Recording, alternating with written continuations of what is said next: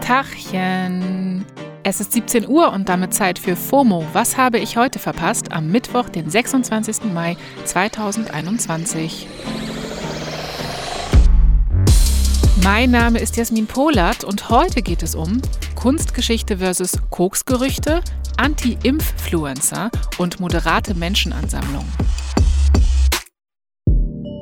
Ich behaupte mal, jeder Mensch, der einen Social-Media-Account besitzt, hat mittlerweile die folgenden drei Dinge mitbekommen. Erstens, den diesjährigen Eurovision Song Contest hat die italienische Band Moneskin gewonnen.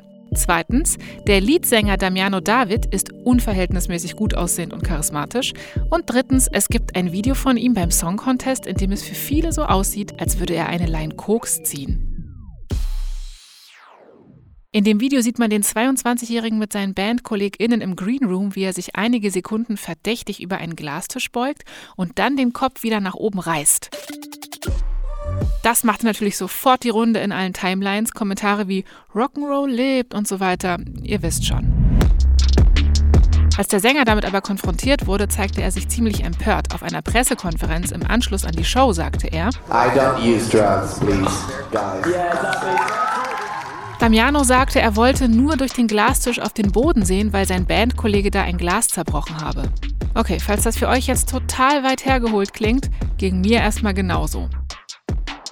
Aber dann kam eine Kunsthistorikerin in meine TikTok-Timeline gewandert und die hat mir mal alles in Perspektive gesetzt.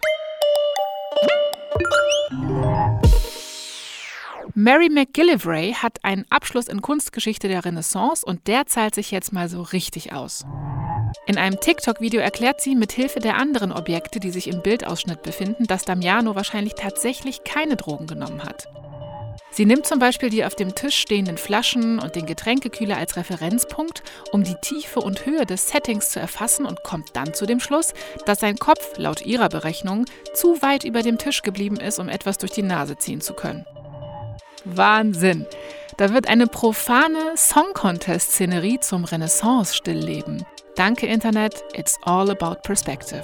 Ihr Video hat mittlerweile übrigens 800.000 Likes und wurde über 3 Millionen Mal abgespielt. Keine Ahnung, ob Damiano das Video auch gesehen hat, aber am Montag hat er sich dann noch einem freiwilligen Drogentest unterzogen und der fiel auch negativ aus. Wir können also alle mal tief durchatmen. Der Case ist closed. Wir können beruhigt weiter scrollen. Oder swipen. Falls ihr auf Tinder und Co. unterwegs seid, ist das nächste Thema eventuell besonders interessant für euch. In den USA hat das Weiße Haus jetzt nämlich mit Dating-Apps zusammengearbeitet, um junge Menschen zum Impfen zu kriegen. What? Swipe rechts, wenn du geimpft bist quasi? Mhm. In den USA ist nämlich schon die Hälfte aller Erwachsenen im Land vollständig geimpft.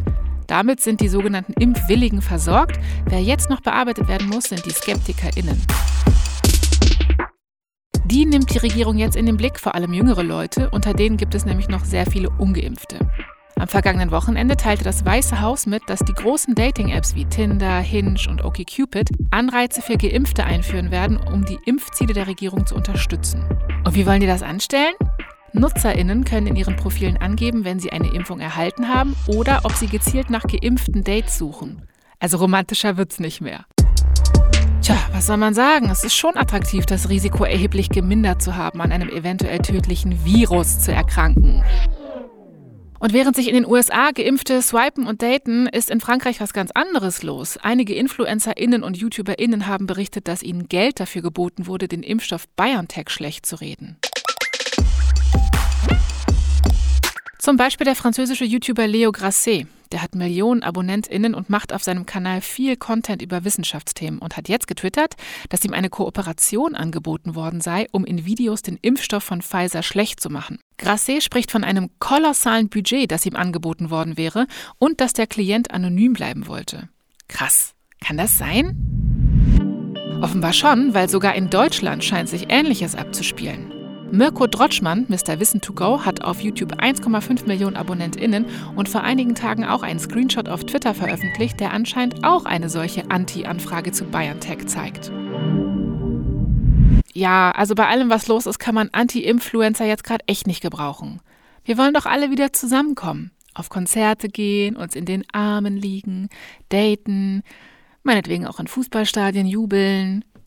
Apropos, Das wird bald schon Wirklichkeit. Das Champions League-Finale findet nämlich diesen Samstag vor vielen tausend Menschen statt. Eigentlich hätte das Finale in Istanbul stattfinden sollen. Das wurde dann aber doch wegen der angespannten Corona-Lage in der Türkei nach Portugal verlegt, weil klar war, dass ZuschauerInnen schon live dabei sein sollten. Jetzt spielen Manchester City und Chelsea also in Porto im Drachenstadion, so heißt das Stadion übersetzt, vor ganzen, haltet euch bitte kurz fest, 16.500 Menschen. Wow, das klingt extrem viel, oder? Wie unglaublich groß einem solche Zahlen mittlerweile vorkommen. Aber es ist eigentlich total moderat. Das Stadion ist auch so groß. Bei 16.500 Menschen ist es immer noch nur zu einem Drittel ausgelastet. Auch hier lohnt sich übrigens eine Impfung. Die braucht man nämlich, um live dabei zu sein oder eben einen negativen Test. Boah, ja, ich passe, weil so mir machen Menschenansammlungen von über drei Leuten immer noch etwas Angst, muss ich sagen. Ich glaube, das nennt man FOMU, also Fear of Meeting Up. Wenn ihr euch fragt, was das ist, das und mehr erklären wir euch am Samstag. Das war's aber erstmal für heute mit FOMO. Wir hören uns morgen wieder hier auf Spotify. FOMO ist eine Produktion von Spotify Studios in Zusammenarbeit mit ACB Stories. Folgt uns auf Spotify. Jetzt. Jetzt.